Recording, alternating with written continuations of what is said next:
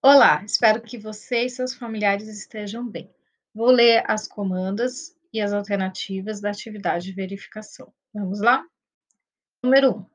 A dança pode ser tema em pinturas, como nas imagens 1 e 2, o tema é bailarina. Observe.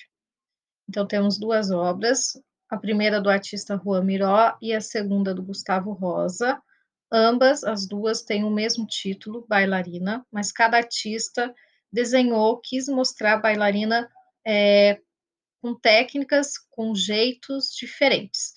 O Juan Miró utilizou bastante linhas e ponto, uma obra mais abstrata, e a segunda do Gustavo Rosa. Quando eu falo obra mais abstrata, porque não é um corpo humano do jeito que conhecemos, né? É uma bailarina que ela foi desenhada de uma forma não igualzinha à realidade.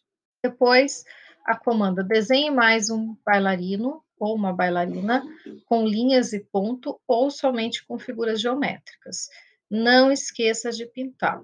Falo isso porque estou recebendo muitas atividades sem a pintura, na qual o aluno ou aluna só desenha, e se a professora pede o desenho e a pintura, então você precisa efetuar as duas ações, desenhar e pintar. Isso faz parte da aula de arte. Pergunta número 3. O casamento caipira da festa junina é com faz de conta. As pessoas encenam, imitam os personagens, os noivos, o padre, entre outros. Qual tipo de arte utilizada na situação? Qual é o tipo de arte em que é utilizado faz de conta para representar, para ensinar uma história com personagens? É a arte visual ou é o uso do teatro? Marque X na resposta correta. Depois temos a autoavaliação e o questionário para os responsáveis. Preciso que você e o responsável se atente que é sobre a aula de arte, tudo bem? O que, que acontece na atividade, não só anterior, mas em outros momentos, eu recebo sugestões ou dúvidas sobre matemática, leitura, escrita.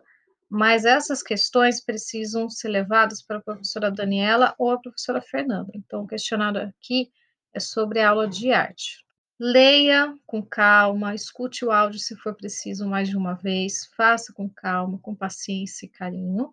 Se cuide e até a próxima.